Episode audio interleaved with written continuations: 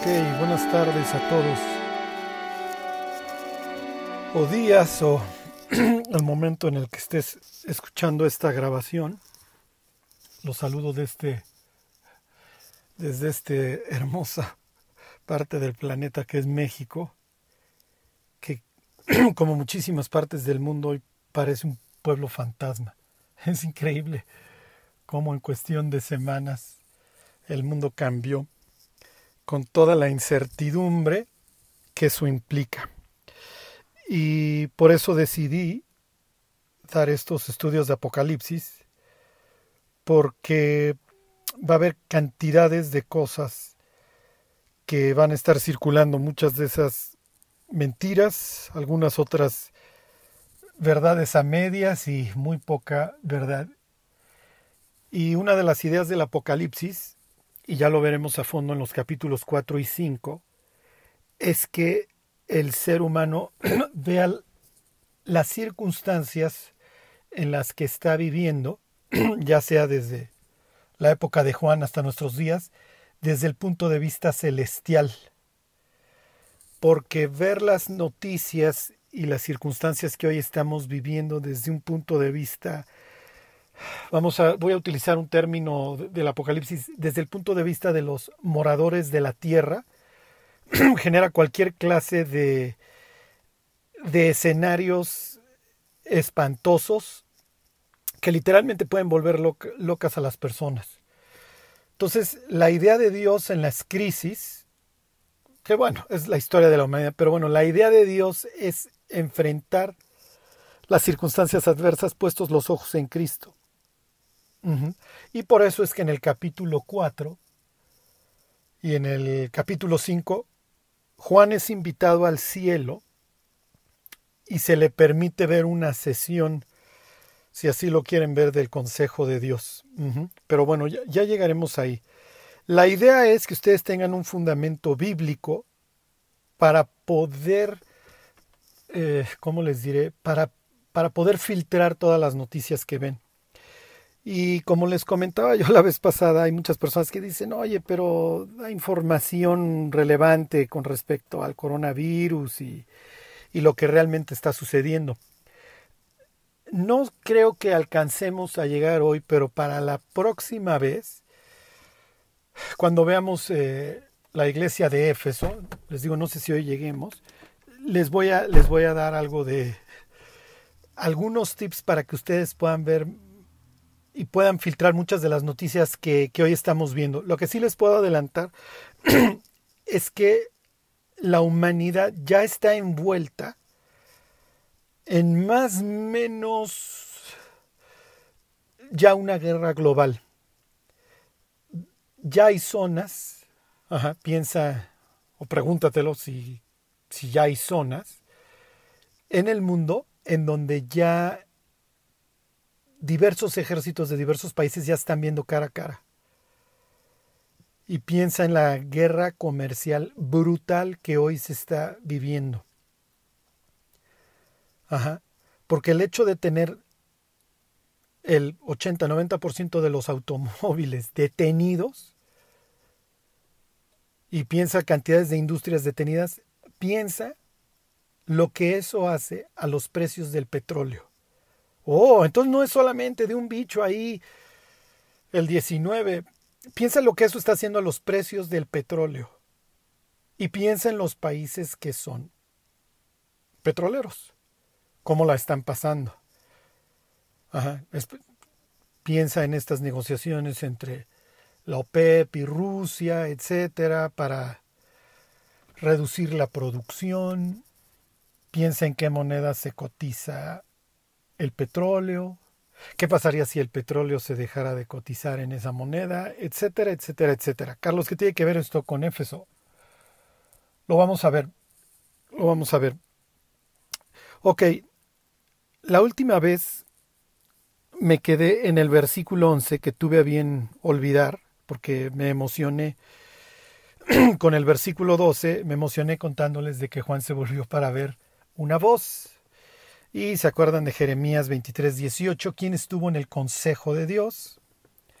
¿Quién estuvo atento a su quien estuvo atento y vio y oyó su palabra. ¿Se acuerdan? Entonces Juan voltea a ver una voz. Esto para, para un hebreo como Juan que está constantemente meditando en las escrituras no es algo extraño, no es algo nuevo. ¿Ok? Eh, pero bueno, la cuestión es que Juan escucha detrás de sí, ¿se acuerdan Isaías 30, 21? Escucha detrás de sí una voz una gran voz como de trompeta, esto es típico eh, de, de, la voz celestial, ¿sí? En el Éxodo tienes la voz de, de bocina, este, en el libro de Daniel tienes voz como multitud, más adelante en el Apocalipsis tienes como el estreno de muchas aguas, tienes eh, voz de trueno, o sea, para dar, para dar a entender la magnificencia del poder de la voz que, está escuchando. Y entonces le dice, versículo 11, yo soy el alfa y la omega, ¿Se acuerdan? Eh, o sea, la primera y la última letra del abecedario griego. Eh, aunque ustedes no lo crean, a, Dios los judíos le decían Emet, porque Emet es una, quiere decir verdad. hasta la fecha eso quiere decir eh, Behemet, si alguien te dice Behemet, está diciendo de verdad. Este, y es, es una palabra de tres letras y las tres letras de Emet es la primera, la, la de en medio y la última en el abecedario este, judío, en el abecedario hebreo, perdón. Entonces, se los digo para que ustedes vean que esto tampoco hubiera sido nada extraño en, en que estuviera flotando dentro del cerebro de, de, Juan el llamar a Dios el alfa y la omega. Luego dice el primero y el último, ¿ok? Es una referencia, ¿se acuerdan a Isaías 44.6? Yo Jehová el primero, también el último. Entonces, ¿qué está diciendo aquí el autor? El autor está diciendo que la persona con la que está hablando es Dios. ¿Ok? Y le dice que escriba en un libro las cosas que ve. Esto es típico, ¿ok? También piensa en Moisés, también escribe Jeremías, también escribe. Su libro acaba en una chimenea, pero bueno, luego leanlo. Si mal no recuerdo, es capítulo 36. Este, ok, entonces no es nuevo tampoco esto de que un participante en, en, la historia, en la historia de redención de parte de Dios, le sea ordenado que escriba lo que ve. Ok, este, y que lo envíe a las siete iglesias que están en Asia. ¿Ok? Y les decía yo la semana pasada que esto implica plenitud, o sea, el mensaje que está dando Juan está dirigido a, todo el cristianismo, o sea, está dirigido a nosotros. Y ya van a ver si no está dirigido esto a nosotros. Digo, ahorita no, no, no, empiezo este, a, a, desgañitarme y arrancarme las greñas de cómo nos aplican muchísimos, muchísimas advertencias y muchísimas cosas de las que Dios le ordena escribirle a Juan a estas siete iglesias nos queda claro que le está escribiendo a la plenitud del cristianismo porque no hay nada más siete iglesias en Asia. Ajá, piensen en Colosas. Pablo le escribe, Colosas está ahí cerca. Eh, piensen en Hierápolis. Eh, piensen en Troya. Ok, ahí donde Pablo diserta largamente y es tan, tan larga su predicación que don Eutico con, con las velas y el poco oxígeno y ya dando pues entrada la noche o la madrugada, pues se nos quedó dormido Eutico y Eutico se cae desde la ventana, ¿ok? Pero todo esto se los dio para que, que lo, lo piensen. O sea, si hay más iglesias en, en Asia, ¿por qué hace referencia a las siete iglesias que están en Asia? Bueno, porque son siete, ¿ok? Es un sello divino. Escríbanle a estas, estas tienen ciertas cuestiones particulares que van a servir para el resto del cristianismo a lo largo de todas las edades. ¿Ok? Entonces, versículo 12, ya lo vimos, Juan se vuelve para ver a quién, para ver la voz que habla con él. Y vuelto ve, ve siete candeleros de oro, los siete candeleros son las siete iglesias. Eso más adelante se revela como un misterio, literalmente, luego les digo qué quiere decir misterio. ¿Ok? Muy importante. Les decía yo la última vez, las iglesias son comparadas con candelebros, con candelebros, con candeleros. Ajá.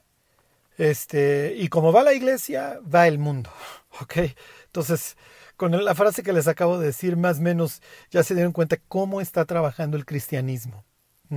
Y con esto no quiere decir que no haya sitios en el mundo como Esmirna o como Filadelfia que están siendo fieles a la palabra de Dios, que carecen de muchos recursos, pero que están llenos del Espíritu Santo.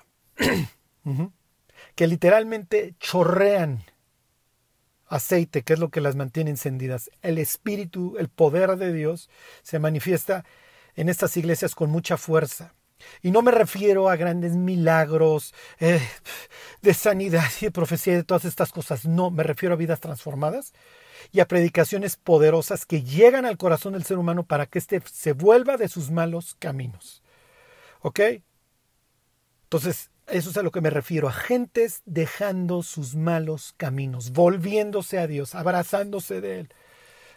Piensen en Amán, piensen en Ruth, piensen en Rab. Eso es, lo que, es el tipo de milagros que me estoy refiriendo. Que personas dejen a sus dioses, cualesquiera que estos sean, la Santa Muerte, el alcohol, las drogas o una combinación de, de los anteriores, más los que se acumulen en la semana, para volverse al Dios verdadero. Ok. y dice, versículo 13, que en medio de los siete candeleros vio a uno semejante al Hijo del Hombre, vestido de una ropa que llegaba hasta los pies y ceñido por el pecho con un cinto de oro. Ok. Y esto vuelve a ser muy importante. Y me voy a brincar tantito a una frase que va a aparecer y que, y obviamente cuando toque voy a hacer referencia nuevamente a esta frase. En medio de los siete candeleros está Cristo. En medio de las siete iglesias, estas siete iglesias, está Jesús. ¿Qué implica? Implica lo que Jesús le dice a cada una de estas iglesias. Yo conozco tus obras. Al final del día, arranque la tribulación mañana, pasado o en cien años, lo único que le debe de importar al cristiano es que Dios, que el juez está delante de la puerta y que conoce no la imagen que proyectamos al resto del mundo, sino nuestras obras. Y acuérdense que a Dios la imagen pública, no quiero decir eso porque de buena estima es el, es el buen nombre. O sea, con esto no, no, no les quiero decir que, que, que tenga algo de malo dar un buen testimonio. Lo que les quiero decir es que no intentemos hacer nuestra justicia delante de los hombres. ¿Se acuerdan? Hay cosas que Dios ahí en Galilea, en la montaña, menciona como que no debemos de estar haciendo delante de los hombres para tener gloria de ellos, porque Dios nos conoce en lo secreto. Y Jesús da algunos ejemplos. Cuando ores, cuando desofrendas, cuando ayunes, que realmente sea tu Padre que ve en lo secreto el que te premie. Y aquí es muy importante. Nosotros podemos intentar hacer crecer las iglesias de muchísimas maneras. Dios nos está viendo. Y Dios se pasea en medio de las iglesias y al final de cuentas son de Él y Él las compró con su sangre. Ok. Les vuelvo a leer el 13. Dice, en medio de los siete candeleros, a uno semejante al Hijo del Hombre, vestido de una ropa que llegaba hasta los pies, ceñido por el pecho con un cinto de oro. Si ustedes se van, no me acuerdo, creo es este Isaías 59, el, el cinto este simboliza la justicia. Pero lo que les voy a decir acerca de este de esta ropa o de esta de estas características que Juan narra acerca de Jesús, que casualmente son siete, qué raro. Ajá les, les, voy a decir, les voy a decir lo más importante, porque Juan va a seguir aquí con su cristología y afirmando que Jesús es Dios. Les leo el 13 y me voy a brincar al 15. Dice, sus pies semejantes al bronce bruñido, refulgente como en un horno, y su voz como estruendo de muchas aguas. Ok, me voy a ir al capítulo 10 de Daniel y les voy a enseñar cómo se describe a un ángel.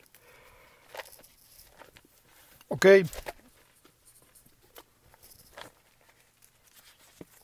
Entonces los, los invito aquí a que se vayan al libro de Daniel, capítulo 10. Ok. Quiero que recuerden que la mayoría de las veces en la Biblia a los seres celestiales se les presenta como brillando. Y esto, tiene algo importante para nosotros. Eh, piensen en, uno de los evangelistas que dice que cuando llegaron al sepulcro vieron a un ángel que parecía relámpago. Eh, piensen en la transfiguración. Eh, las ropas brillan y brillan tanto que nadie las pudo haber lavado de tal forma que, que tuvieran esa blancura. ¿Ok?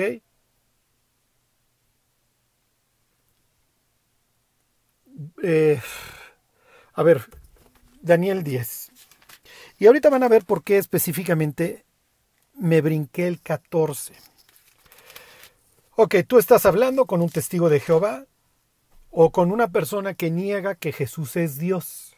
Ok, este, porque esto ya no es privativo solo, de los testigos de Jehová. Y entonces, eh, tú lees capítulo 10 del libro de Daniel, en donde dice, les leo desde el 4, y el día 24 del mes primero estaba yo a la orilla del gran río Jidequel, y alcé mis ojos y miré, y aquí un varón vestido de lino, ceñido sus lomos de oro de Ufaz, ¿ok? Su cuerpo era como de berilio y su rostro parecía qué raro, un relámpago, y sus ojos como antorchas de fuego, y sus brazos y sus pies como color de bronce bruñido, y el sonido de sus palabras como el estruendo de una multitud. ¿Ok? La persona, el ser que está hablando con Daniel, es un ángel, y así se lo dice. Y de hecho este ángel no crean que es un ser celestial de alto rango, al grado que le dice, mira Daniel, intenté venir desde que empezaste a orar, con el mensaje, pero no pude llegar porque el príncipe de Persia se me interpuso. Ok, todo esto del príncipe de Persia y todas estas cosas lo veremos cuando lleguemos al capítulo 9 de Apocalipsis y toda esta cosmovisión. Ok. Eh, miren, se los leo desde el, el 10-12. Entonces me dijo Daniel, no temas, porque desde el primer día que dispusiste tu corazón a entender y a humillarte en la presencia de tu Dios, fueron oídas tus palabras y a causa de tus palabras yo he venido. Mas el príncipe del reino de Persia se me opuso durante 21 días. No es el, no es Ciro, ni Darío, ni, ni Jerjes, ni o sea, ni Artajerjes, ni ninguno de estos reyes persas está hablando de otro tipo de, rey. ¿Se acuerdan de que Pablo dice que no tenemos lucha contra sangre y carne, sino contra, contra príncipes? Pero bueno, eso ya lo veremos. Entonces, tú tienes en el capítulo primero de Apocalipsis y en el capítulo 10 de Daniel esta descripción, en donde en muchas cosas coinciden, la voz, el bronce bruñido, eh, las ropas blancas, este, que brilla, su faz es como de relámpago, etcétera, etcétera. Entonces la persona que te quiera engañar va a sacar Daniel 10 y te va a decir, ya ves. Por eso me brinqué a propósito el versículo 14, Apocalipsis 1.14. No se vayan de Daniel, yo se los leo. El 1.14 de Apocalipsis dice, su cabeza y sus cabellos eran blancos como blanca lana, como nieve, sus ojos como llama de fuego. Y esos cabellos blancos, como blanca lana, no los tiene el ángel de Daniel 7. Los tiene Dios en el capítulo, perdón, de Daniel 10, los tiene Dios en Daniel, versículo, este, ontoy. Si mal no recuerdo, es el 9, sí. Aquí está, Daniel 7, 9. Dice, y estuve mirando hasta que fueron puestos tronos, hasta que fueron puestos tronos, y se sentó un anciano de días, cuyo vestido era blanco como la nieve, y el pelo de su cabeza como lana limpia, y su trono llama de fuego, y las ruedas del mismo fuego ardiente. ¿Ok? Entonces, aquí, el hecho de que Juan tome los cabellos de Jesús como blanca lana, están haciendo referencia directa a Daniel capítulo 7 versículo 9, que es una de las formas en las que el libro de Daniel describe a Dios, al anciano de días, al Padre. Ok. Bueno. Y para acabar, a ver, váyanse al libro de Ezequiel, vamos a tener otra visión celestial. Ajá, no me voy a detener mucho en el capítulo 1 del libro de Ezequiel. Lo que les quiero decir es lo siguiente, es que Dios, así como está en medio de los siete candeleros, el mensaje que le manda a Ezequiel es que Él gobierna no solamente desde su tierra, desde Israel, sino que está en todo el mundo. Y aún estando con los exiliados en Babilonia, Ezequiel puede estar seguro de que la presencia de Dios lo va a acompañar y literalmente ve el trono de Dios. Y lo ve muy semejante a la visión que ya veremos en su momento de capítulo 4 y 5 del Apocalipsis, con los querubines, un embaldosado, etcétera, etcétera, que es típico en la literatura bíblica de la representación del trono de Dios. Les leo Ezequiel 1.27. Que esto, como les digo, ya lo veremos en detalle capítulo 4 y 5 de Apocalipsis. Pero para que vean las coincidencias, Ezequiel 1.27 dice, y vi apariencia como de bronce refulgente, como apariencia de fuego dentro de ella, perdón, desde el 26, y sobre la expansión que había sobre sobre sus cabezas, está hablando de las cabezas de los de los cuatro seres vivientes, se veía la figura de un trono que parecía de piedra de zafiro, y sobre la figura del trono había una semejanza que parecía de hombre sentado sobre él. Y vi apariencia como de bronce refulgente, como apariencia de fuego dentro de ella en derredor, desde el aspecto de sus lomos para arriba y desde sus lomos para abajo, Vi que parecía como fuego y que tenía resplandor alrededor, como parece el arco iris que está entre las nubes el día que llueve, así era el parecer del, del resplandor alrededor. Esta fue la visión de la semejanza de la gloria de Dios. Y cuando yo la vi, me postré sobre mi rostro y oí a uno que hablaba. Ok, ¿qué está diciendo Juan en Patmos? Me encontré con Dios. Tan tan me encontré con Dios y les paso un tip, muchachos, cristianos, pastores, etc. Esto va a ser muy importante. Cuando lleguemos a la iglesia de Tiatira, el mensaje va a sacar ronchas. El mensaje va a sacar ámpulas porque hoy es lo que estamos viviendo. Y cuando lleguemos al mensaje de Tiatira, yo quiero que las mujeres que estén escuchando el mensaje sepan, y me refiero a las mujeres creyentes, que caminamos delante de Dios y que Dios está esperando que caminemos el camino que Él ha trazado para nosotros, nada más, nada menos. Porque Juan lo que está haciendo aquí en capítulo primero es invitándonos a entrar a la presencia de Dios. Lo que Juan está haciendo es darle autoridad a lo que está a punto de escribir. Y así como Ezequiel, después de este encuentro con Dios, le dan un libro para que se lo coma, en el capítulo 10 de Apocalipsis lo mismo sucede a Juan, y ese libro que estamos leyendo. ¿eh? Los antiguos veían a los astros, piensa en Salmo 19, o el libro de jueces, cuando habla la palabra órbitas, no crean que está, no, no, no, no, o sea, no piensen en Galileo, Piensen en caminos que Dios le trazó a las lumbreras.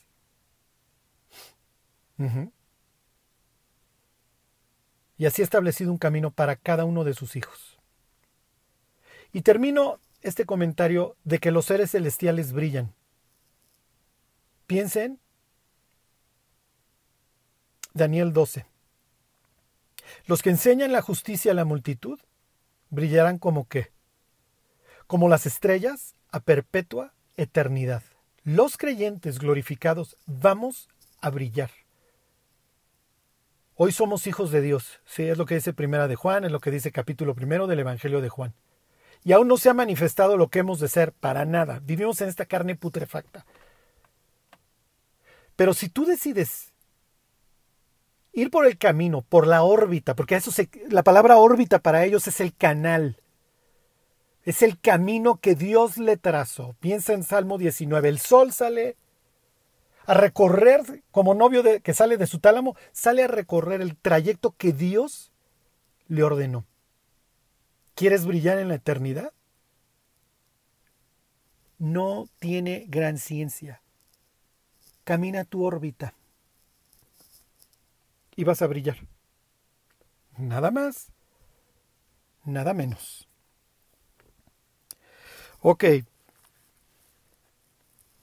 Ya me imagino que las, las, las féminas ya fueron a ver, ya se fueron a ver esa, a ver qué dice, qué le dice Jesús a Tiatira. No se preocupen, no se preocupen. También para los hombres hay gran regaño en esa iglesia y en la anterior. Bueno, versículo 16. Tenía en su diestra siete estrellas, de su boca salía una espada aguda de dos filos, y su rostro era como el sol cuando resplandece en su fuerza. Ok, aquí tenemos un tema, vamos a decir, mesiánico desde el punto de vista judío. El Mesías descendiente de David, que muestra aquí su poder, ya no tanto, porque, y lo vamos a tener en, ¿cómo les diré?, con, sus dos aspectos. Vamos a tener el aspecto del, del Dios guerrero, Apocalipsis 19, y el que ganó la batalla a través de su martirio, a través de su sacrificio. Aquí se presenta Jesús con una espada. Y hay varias palabras griegas para, para la palabra espada en el Nuevo Testamento. Aquí es la ronfalla y es una espada grande. Piensen en un rey con una espada grande. La del soldado romano que describe ahí Pablo a los Efesios en capítulo 6 es la majaria. Ajá, es más chica. Entonces, ¿qué mensaje está mandando aquí? Cuando la espada aguda sale de su boca. ¿ok? Es el poderoso. Y piensen en todas estas profecías del Antiguo Testamento que Dios va a matar al impío con el espíritu de su boca, con el resplandor de su venida, con su vara. Este, piensen en Segunda de Tesalonicenses, en donde describe a Jesús regresando en llama de fuego. ¿Ok? Para matar, para destruir a todos los que nos atribulan, porque esto es justo delante de Dios. Así más o menos dice Segunda de Tesalonicenses capítulo primero. ¿Ok? Entonces de su boca, de su boca sale este poder. Eh, piensen en el regreso de Cristo descrito en Zacarías. ¿Ok? Las cuencas y los ojos y las lenguas se les van a deshacer a las personas que están viendo el regreso de Jesús. Y de, de esta espada que vuelve a mencionar Apocalipsis 19 más adelante que sale de su boca. Pero esta espada también la va a utilizar Dios para literalmente guerrear, luchar contra los creyentes en las, en las iglesias más adelante. Y esto obviamente a qué nos hace pensar a los cristianos cuando pensamos en una espada de dos filos. Pues es natural. ¿Se acuerdan? Hebreos capítulo 4, versículo 12, la palabra de Dios es viva y eficaz, y más cortante que toda espada de dos filos, y penetra hasta partir el alma y el espíritu, las coyunturas y los tuétanos, y discierne los pensamientos y las intenciones del corazón, y no hay cosa alguna que no sea manifiesta delante de su presencia, antes bien todas las cosas están abiertas y desnudas delante de los ojos de aquel a quien tenemos que dar cuenta. Mi cráneo todavía funciona. ¿Ok? Entonces, ahí tienes la señal de autoridad. ¿Ok? Su rostro es como el sol cuando resplandece en su fuerza. A los que les gusta este libro caótico del libro de jueces, esto trae obviamente a la memoria capítulo 5, versículo 31 del libro de jueces, el guerrero. ¿Ok? se presenta al Mesías con la espada y con el resplandor del sol como el guerrero. ¿Ok? Esto viene en el cántico de Barak y Débora después de su victoria sobre el rey cananita. No sé si fue la última o la penúltima vez que, que hice referencia a esto. Se los leo, jueces 5.31. Así perezcan todos tus enemigos, oh Jehová. Fíjense qué versículo está trayendo a la mente Juan, ¿eh? y así perecerán. Así perezcan todos tus enemigos, oh Jehová, mas los que te aman sean como el sol cuando sale en su fuerza. Ok, me regreso al versículo 17, Apocalipsis 1, 17. Cuando le vi, caí como muerto a sus pies y él puso su diestra sobre mí diciéndome, no temas, yo soy el primero y el último. ¿Ok? Otra vez hace referencia a este concepto, a su eternidad. ¿Ok? Se presenta como Dios. Esto de caer como muerto delante de un ser celestial es típico. Le sucede a Ezequiel, después de la visión que vimos, ahí de capítulo 1, en el capítulo 2, si mal no recuerdo, lo mismo cae como muerto y una mano se pone sobre él y le dice, levántate, no temas. Se los estoy parafraseando. Estoy seguro, porque lo acabo de leer, capítulo 10 del libro de Daniel, lo mismo sucede con Daniel. Daniel desfallece delante del ser celestial y el ser celestial lo levanta. Lo mismo sucede a Juan. ¿okay? Estás frente a la presencia de Dios y literalmente no queda fuerza, te desplomas. ¿okay? No hay nada que el ser humano pueda hacer frente a Dios. No es que le pueda ni siquiera alzar el puño si Dios no lo quiere. Ok, y le dice, versículo 18, y el que vivo y estuve muerto, mas he aquí que vivo por los siglos de los siglos. Amén. Y tengo las llaves de la muerte y del Hades. Ok, ¿Qué le está diciendo Jesús? Jesús le está diciendo muchas cosas, ya te podrás imaginar. Regresa a este tema de la muerte. ¿Por qué? Porque al final de cuentas, de aquí a 100 años, ni yo, ni ninguno de los que me estén escuchando, ni los transhumanistas en sus sueños más guajiros, van a estar dentro de este cuerpo. Y tampoco van a estar sus almas metidos en un software, no se preocupen. O más bien, preocúpense. Al final de cuentas, esta referencia a la muerte la puedes ir analizando desde varios aspectos. En primer lugar, Jesús le está dando esperanza a los que están siendo muertos, a los que están siendo perseguidos, porque ese es un tema que se va a alargar a lo largo de todo el Apocalipsis. Por eso tienes frases como estas de dichosos los que mueren de aquí en adelante en el Señor. Sí, porque descansarán. Y sus obras con ellos siguen. Sí, esas cosas que Jesús conoce de nosotros nos siguen, nos acompañan, o para bien o para mal. ¿Ok?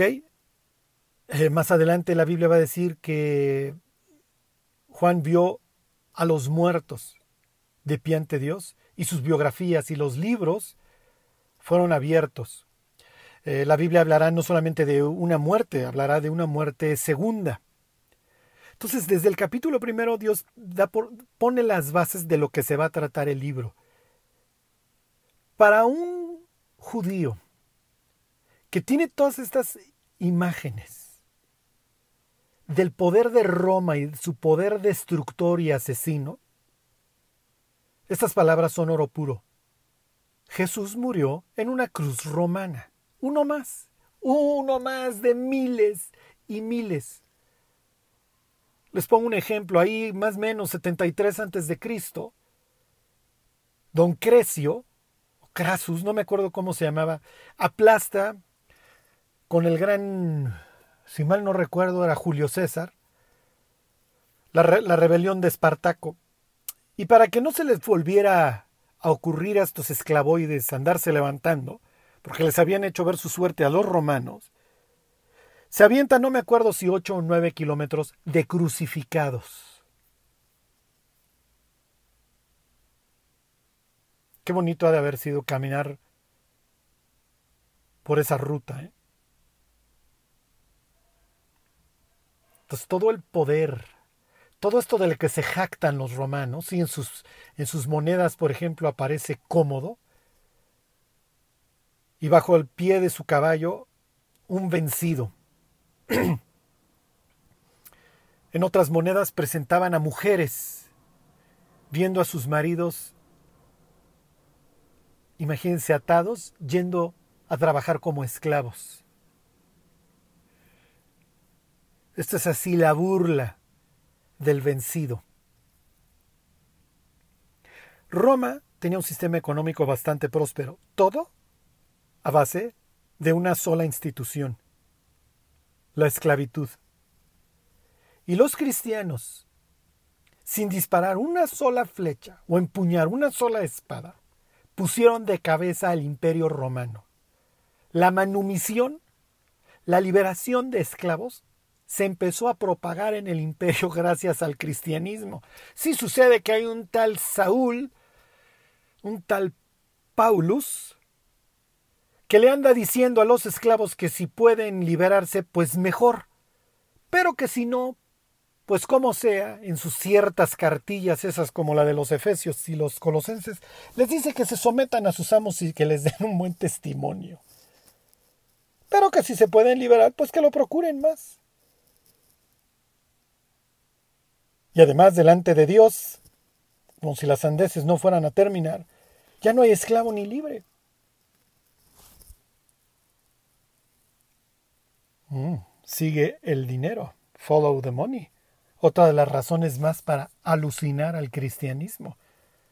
Sucede que se convierte el esclavista o el señor que tiene muchísimos esclavos y se le ocurre ponerlos en libertad porque resulta que Dios ya lo puso en libertad de sus pecados. Y anda circulando por ahí en el imperio un natal, un apocalipsis que dice que Jesús nos libertó. Mm. ¿Ya vieron el poder del cristianismo? A lo largo del Apocalipsis se, maneja muchísimo el martirio. El, mártir es presentado en la Biblia como el vencedor. Pero la sangre del mártir tiene un efecto no solamente poderoso en su vida, que le da la corona de justicia o la corona de la vida, sino que lleva a las personas a la conversión. Así que si tú estás soportando a un cónyuge incrédulo y le estás sonriendo, es probable que acabes ganando la batalla, ¿eh? sin echar de gritos ni alzar la voz.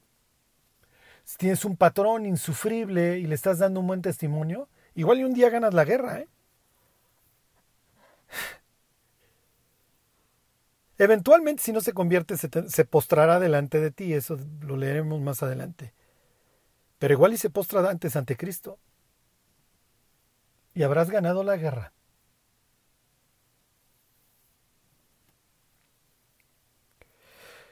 Ok, dice que estuvo muerto y vivió. Roma no tiene la última palabra, cristiano. Adriano, Domiciano, Traiano, Nerón, bla, bla, bla, no tienen la última palabra. No la tienen hoy los reyes de la tierra, los grandes mercaderes, no. El que tiene la última palabra, el que venció la muerte, es Cristo.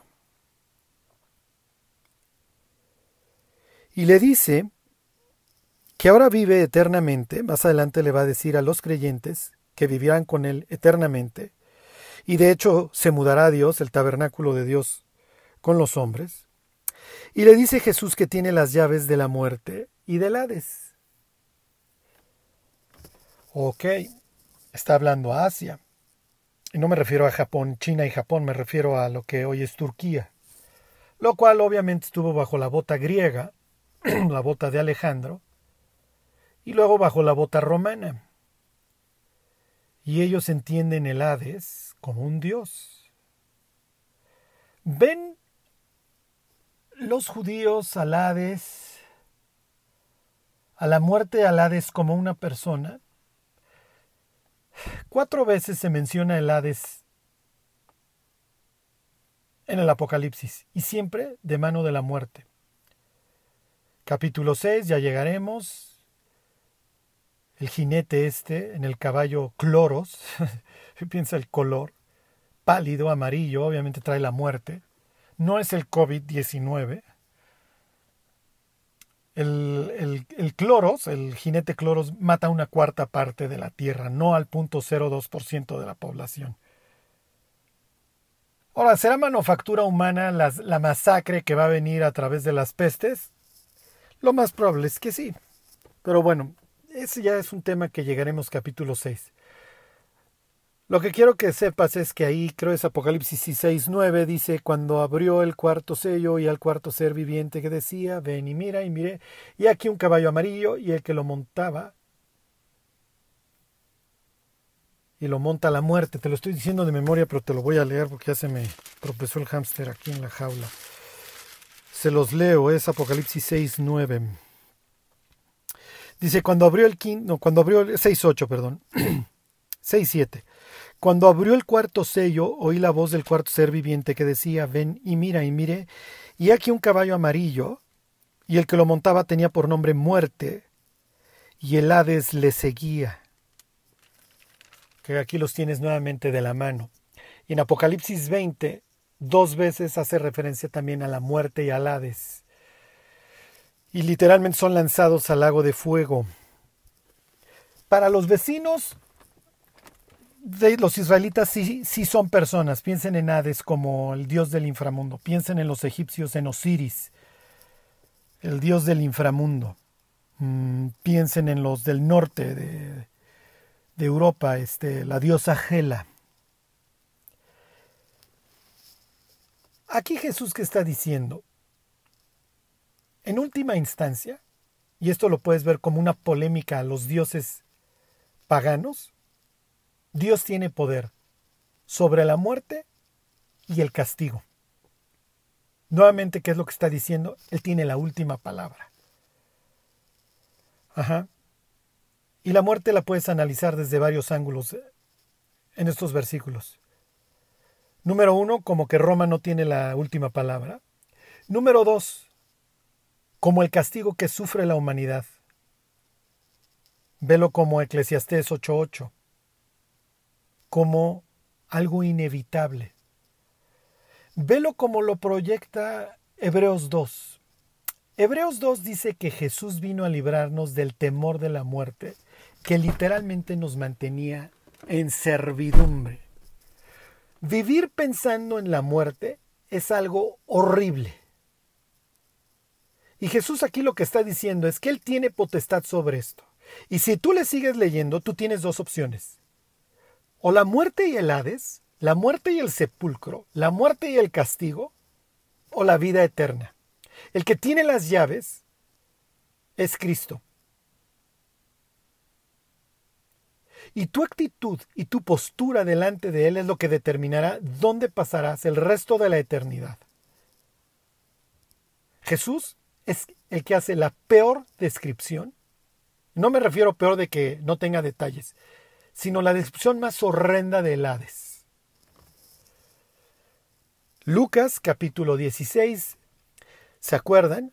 Dice que Lázaro, un tipo que no tiene absolutamente nada en la vida, lo más probable es que sea que esté tullido, por eso los perros se le, se le pueden acercar para lamerle las llagas.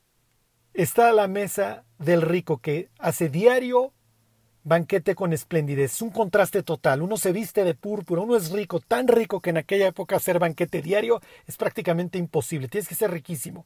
Y el contraste con Lázaro, que en su nombre no lleva la fama porque Lázaro quiere decir Elías, es la transliteración de Eliezer, Dios ayuda. Dios es mi ayuda.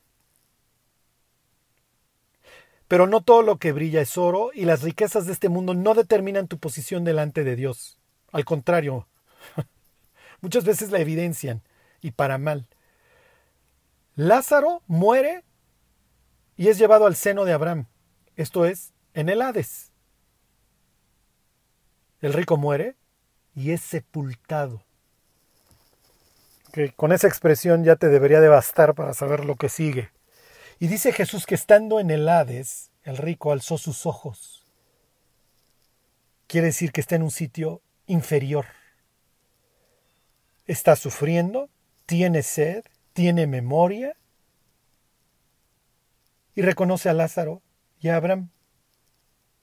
Y de parte de Abraham recibe una palabra espantosa, acuérdate. Acuérdate de Acapulco. De Acapulco es obviamente añadidura mía, acuérdate. Recuerda. Acuérdate de tu vida. Mm. Acuérdate, y una de las cosas que es natural que el rico va a recordar es su postura ante Dios. Y lo más probable es que si algunas veces mencionaba a Dios era o en la borrachera o cuando se quería adornar. Pero si algo no había en el rico como no lo hay en, en la mayoría de los ricos de este mundo, es temor de Dios. El infierno no está en los planes del rico. Y léanse al rato Salmo 49 creen que sus casas y sus riquezas serán eternas. Pero como rebaños son conducidos al infierno. Las palabras de Jesús son, por un lado, alentadoras, porque Jesús tiene vida eterna, y si tú estás en paz con Él, ¿y a qué me refiero? Si tú has recibido a Cristo, como dice Juan 1.12, si tú te has arrepentido de tus pecados y te abrazaste de Cristo como el único Salvador, tu futuro está garantizado no por tus obras ni por tus méritos, sino por los de Cristo en la cruz. De lo contrario, de lo contrario está, de lo contrario hacia adelante está la muerte segunda. ¿Ok? Y al decir esto también de que Jesús tiene las llaves del Hades, está implicando que el día de mañana lo va a abrir para vaciarlo, juzgar a los muertos y de ahí lanzarlos a un lago de fuego. no es definitivamente el futuro que quieres.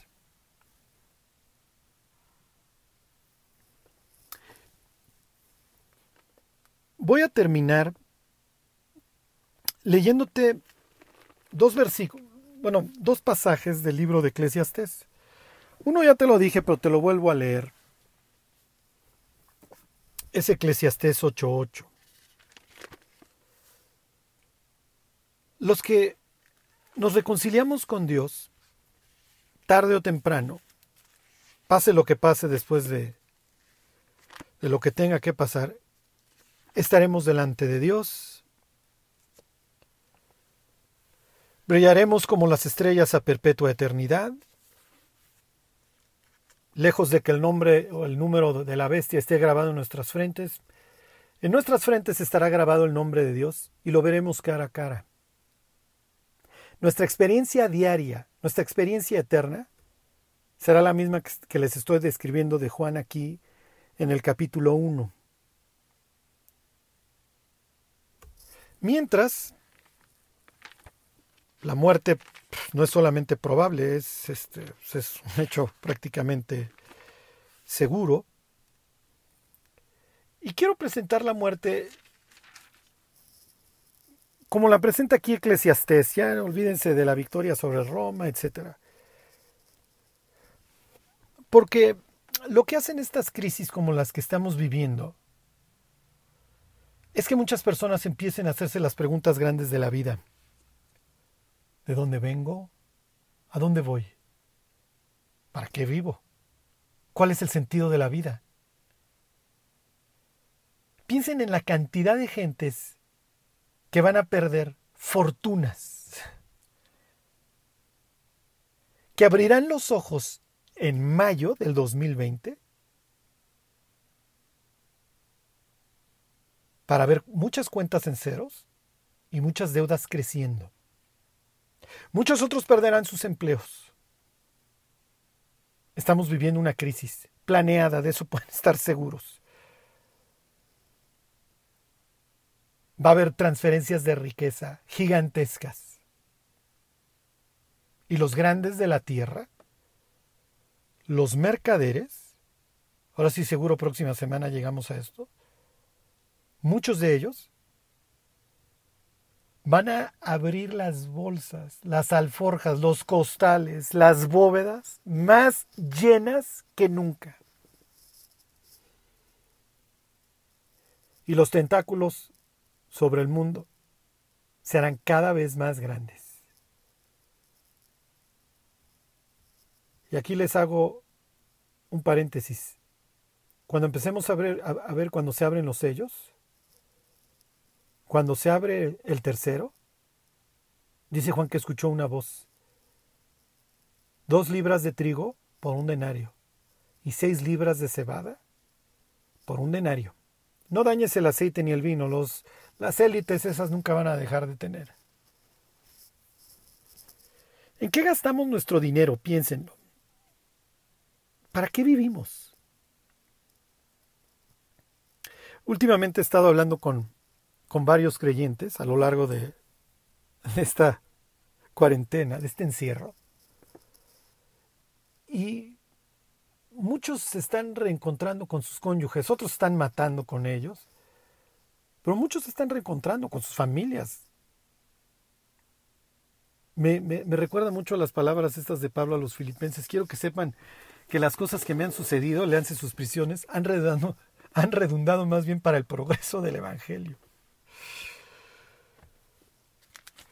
Ok, entonces quiero terminar con una reflexión Dice Eclesiastés 8:8.